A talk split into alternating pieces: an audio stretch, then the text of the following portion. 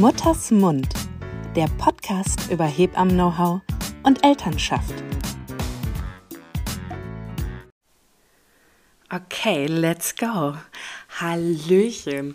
Äh, ich freue mich sehr, euch zu meiner ersten Podcast-Folge von Mutters Mund willkommen zu heißen. Ich ähm, habe mich ja schon im Trailer vorgestellt. Ich bin Maren, Mutter zweier Kinder und seit vielen Jahren Hebamme. Ich führe seit vielen Jahren meinen Instagram-Account Zaubert gut. Ähm, und in den vergangenen zwei Jahren sind die Stimmen immer lauter geworden, dass sich meine AbonnentInnen einen Podcast mit mir gewünscht haben. Und dem bin ich doch jetzt direkt mal nach zwei Jahren nachgekommen. Hoffen wir, dass das einfach nur unter einem guten Stern steht. Und in dieser Podcast-Folge möchte ich mit euch über was ganz Privates von mir sprechen. Ähm, und vielleicht wird es hier oder da holprig, äh, weil ich selber weiß, wie schwer es ist und ein Thema ist, was einige Eltern ähm, ja, bis auf die Grundfesten äh, erschüttert tatsächlich. Und zwar das Thema in Anführungsstrichen Schreibaby. Und dazu möchte ich euch jetzt einmal einen Einblick aus meinem Privatleben geben. Und zwar sind meine Kinder 17 Monate auseinander und unser zweites Kind war ein Schreibaby. Und ähm, unser zweiter Sohn kam früher als erwartet zur Welt in der 36. Schwangerschaftswoche. Und äh, wir waren ein ganz entspanntes erstes, sehr aktives Kind gewohnt.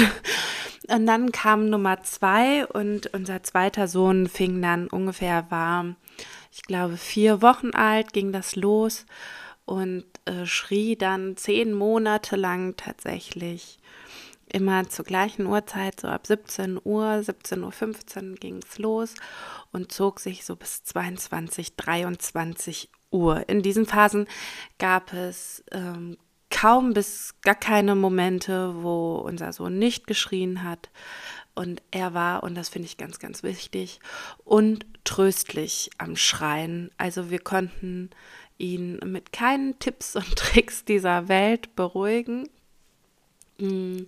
Hatten auch einen Ärztemarathon hinter uns und ja, ich werde im Verlauf dieser Podcast-Folge auch nochmal darauf eingehen, was uns als Familie gut tat ähm, und welche Schwierigkeiten das vor allen Dingen emotional mit sich bringt.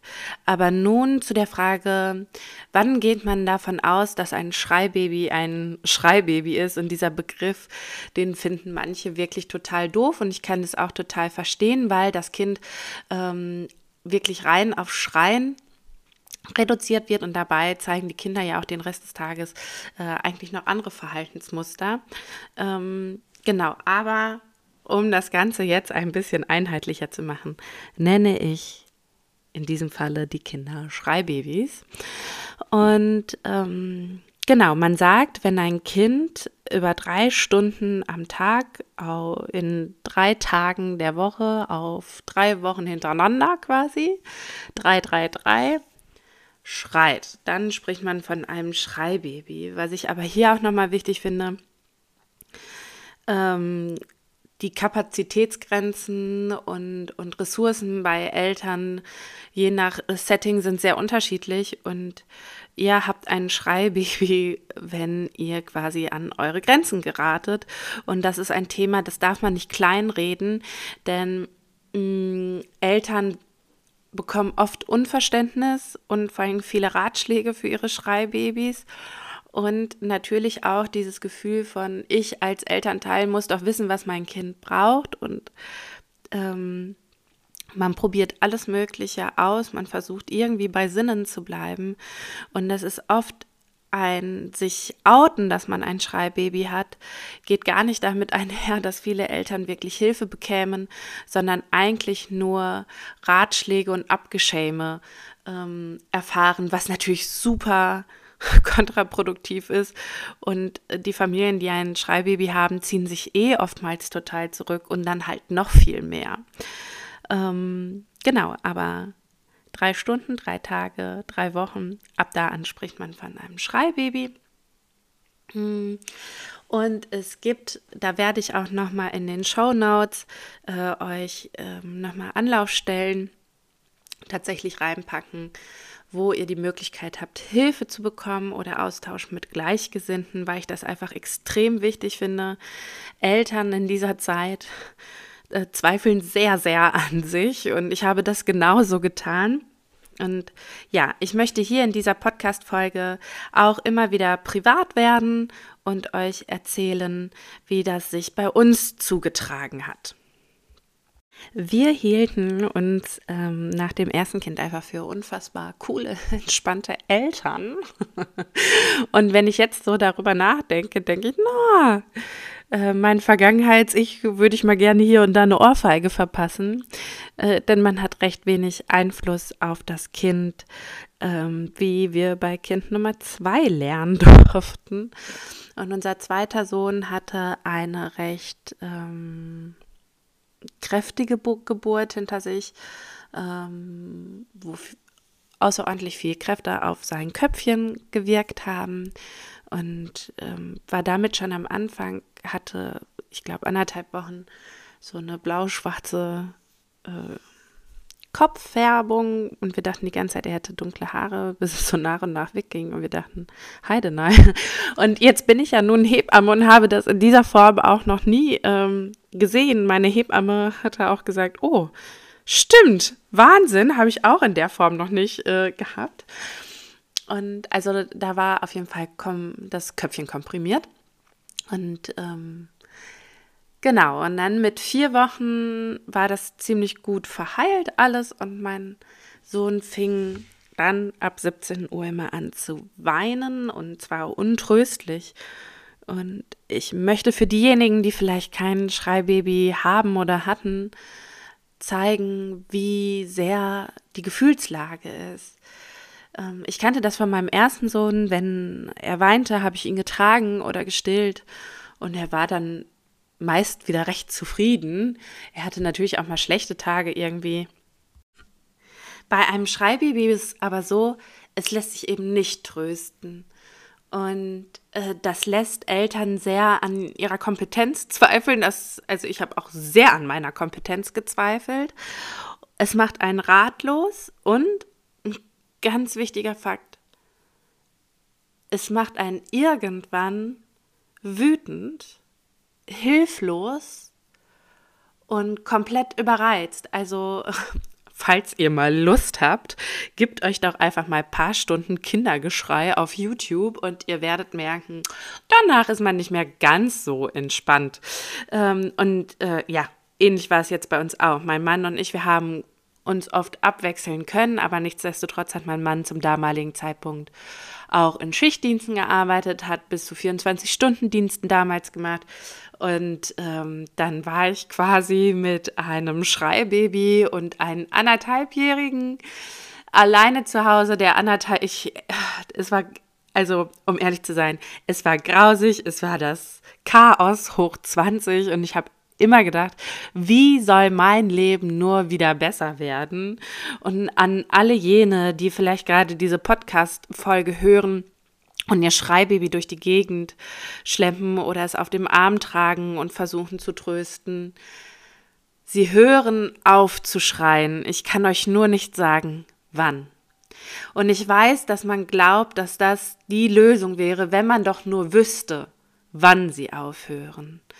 Ähm, und so ging es mir auch. Ich habe mir total viel irgendwie reingezwitschert, klassische Musik auf den Ohren gehabt, damit ich dieses schrille Schreien nicht mehr hören musste. Das tat mir total gut. Teilweise hat es mir geholfen, mein Kind zu tragen. Aber natürlich nur, wenn ich mich nicht noch um den Großen kümmern musste. Also das war halt auch immer super knifflig. Das große Kind ins Bett bringen und dabei dieses unfassbar schreiende Kind auf den Arm zu haben. Unser erstes Kind war diesbezüglich, um ehrlich zu sein, hat er sich den Gegebenheiten schnell angepasst und ähm, konnte irgendwann trotz schreiendem kleinen Geschwisterchen ähm, wie ein Stein schlafen. Also darüber habe ich lange, lange Zeit gestaunt, aber das ging irgendwann total gut. und ähm, ja, gerade während ich so spreche, denke ich, wie gerne ich diese Podcast-Folge, glaube ich, aufgenommen hätte, als es als ich in dieser Situation steckte, denn nicht selten habe ich mit meinem kleinen Sohn mitgeweint, ähm, immer wieder mit ihm gesprochen, habe auch meinem großen Sohn gesagt, ähm, dass ich nicht weiß, was das Baby hat, aber wir uns um das Baby kümmern. Und genau, und was eigentlich in, was ich so stark für mich empfunden habe, diese große Verzweiflung darüber, dass ich gerade auch so unfassbar hilflos und ratlos bin, dass ich sehr in Begegnung mit meinem inneren Kind gekommen bin. Und ähm, auch heute ein bisschen mutmaße, dass ich viel schreien gelassen worden bin und da so eine kleine alarmierte Maren einfach war und dachte, und wer kümmert sich jetzt um mich?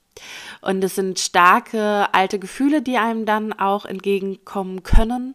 Und ähm, die finde ich ganz wichtig, von vielen Seiten zu beleuchten und sich damit auch auseinanderzusetzen und nicht den Deckel drauf zu machen. Und in unserem Falle hat es zur ähm, EEH geführt. Das ist äh, emotionelle Erste Hilfe und habe dort die liebe Conny aus Dortmund kennengelernt, die uns auf unserem Weg begleiten konnte, was irgendwie auch schon der Irrsinn hoch 20 war. Wir wohnen in Bochum und mussten dann immer mit äh, diesem schreienden Kind, was Autofahren hasste, blau wurde und sich übergeben hat, nach Dortmund zu fahren. Das hieß, wir kamen da schon immer mit einem, ähm, ich würde sagen, mächtigen Standing an. Und ähm, ja, und das hat uns sehr geholfen, weil da durften wir verletzt sein, da durften wir traurig sein, da durften unsere Gefühle da sein.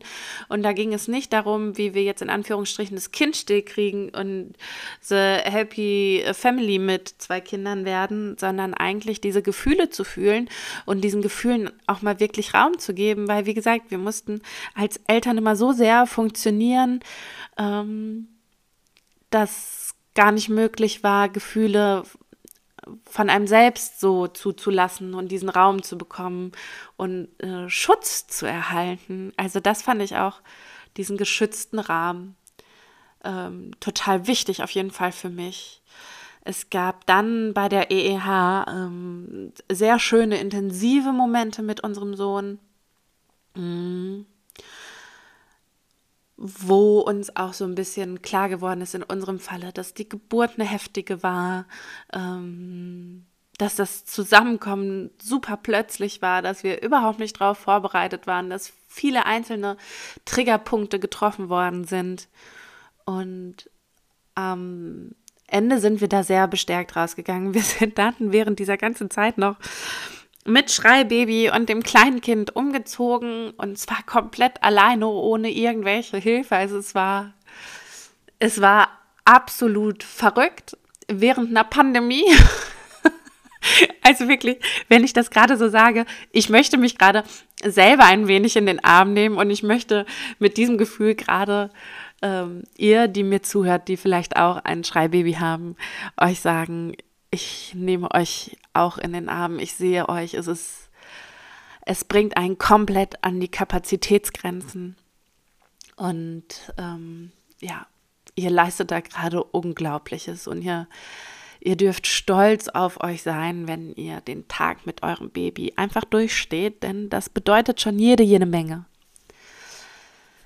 Genau, so war das bei uns. Uns hat die EEH sehr geholfen. Es gibt aber auch die Möglichkeiten, äh, Schreiambulanzen aufzusuchen. Es gibt dann auch, je nachdem, wie eure Stadt oder Kommune vernetzt ist, über ähm, Schwangerenberatungsstellen Kontakt aufzunehmen und da äh, in Genuss von Netzwerkarbeit zu kommen. Es gibt die Möglichkeit, mit Familienhebammen, ich bin übrigens selber eine, zusammenzuarbeiten. Also ähm, all das ist möglich und auch darüber hinaus noch viel, viel mehr. Aber einer der wichtigsten Sachen möchte ich euch jetzt sagen, und zwar eine Soforthilfe. Wenn ihr nicht mehr könnt, dann legt das Baby bitte sicher ab, wo es nicht runterfallen kann und verlasst einfach den Raum. Sag dem Baby, ich komme gleich zurück zu dir, ich tröste dich weiter, ich liebe dich und ich liebe mich. Das fand ich einen ganz wichtigen Punkt für mich, denn und dafür schämen sich alle Eltern. Man kommt an einen Punkt, wo man so wütend wird, wo man so sehr mit seiner inneren Wut kämpfen muss, weil man einfach aus Überforderung nicht mehr kann. Und ich möchte, ich möchte so sehr, dass keinem Kind aufgrund von Überforderung der Eltern etwas passiert. Und wenn ihr euch dabei erwischt habt, dass ihr darüber nachdenkt, euer Kind zu schütteln, dann kann ich euch sagen, dass es ganz vielen Eltern in dieser Situation geht. Ihr dürft das niemals tun. Wenn ihr das Gefühl habt, bitte legt euer Baby auf den Boden ab und verlasst den Raum. Ihr werdet dann relativ schnell merken, dass ihr vielleicht sehr stark anfangt zu weinen, euch total für eure Gefühle schämt und dass das okay ist. Ihr dürft das alles fühlen. Ganz wichtig, holt euch Hilfe ins Boot, wenn irgendwie möglich. Und äh, genau, in den Show Notes werde ich euch das nochmal ein bisschen aufdröseln, wo ihr Hilfe bekommen könnt. Und ähm, ihr seid damit nicht alleine. Es ist eine natürliche Reaktion, in eine komplette Überforderung in diesem Moment zu kommen. Vielleicht habt ihr die Möglichkeit, euch als Eltern abzulösen und ähm, aufzuteilen. Das ist ähm, wahrscheinlich auch sinnvoll. Und macht euch klar, dass auch wenn ihr völlig überfordert seid, ihr seid, bis das Weinen zu Ende ist, seid ihr die Großen. Seid ihr die, die dem Kind die Sicherheit gebt. Und das fand ich auch immer so eigentlich einen krassen Moment in meinem Kopf, wenn ich dachte, so, ich bin jetzt gerade hier die Erwachsene und ich begleite mein Baby beim Weinen und ähm, gebe meinem Baby dadurch Sicherheit. Und auch wenn mein Baby nicht aufhört zu weinen, merkt es, hey, das ist ein Safe Space. Und das habe ich auch immer ziemlich gerne damit verglichen, wenn ich traurig bin, wenn ich überfordert bin und mein Mann mich in den Arm nimmt, dann laufen die Tränen erst so richtig. Also dann brechen alle Dämme. Und weil das mein Safe Space ist und sich dessen bewusst zu werden, ähm, hatte viele Ambivalenzen, aber auch schöne. Und ja, ich will euch sagen, ihr seid nicht allein und ihr leistet unfassbar Gutes und Großes und wow, wenn, wenn diese Zeit vorbei ist, ihr, ihr geht da sehr erschöpft und müde raus, aber auch ähm, unfassbar gestärkt und ich kann heute, mein Sohn wird jetzt fast zwei, ähm, sagen, es ist ein super putziger Kerl, er lacht viel und ähm, ich bin unfassbar stolz, dass wir diesen Weg so behütet durch die Conny gehen durften, wie wir ihn gegangen sind. Und ich bin stolz auf uns als Eltern. Ich bin stolz auf meinen Sohn dass er uns zu jeder Zeit vertrauen durfte. Und ja, ähm, mit diesem Gefühl der Liebe in mir beende ich heute diese Podcast-Folge und bedanke mich ganz doll fürs Zuhören. Ich sage hier bis zum nächsten Mal.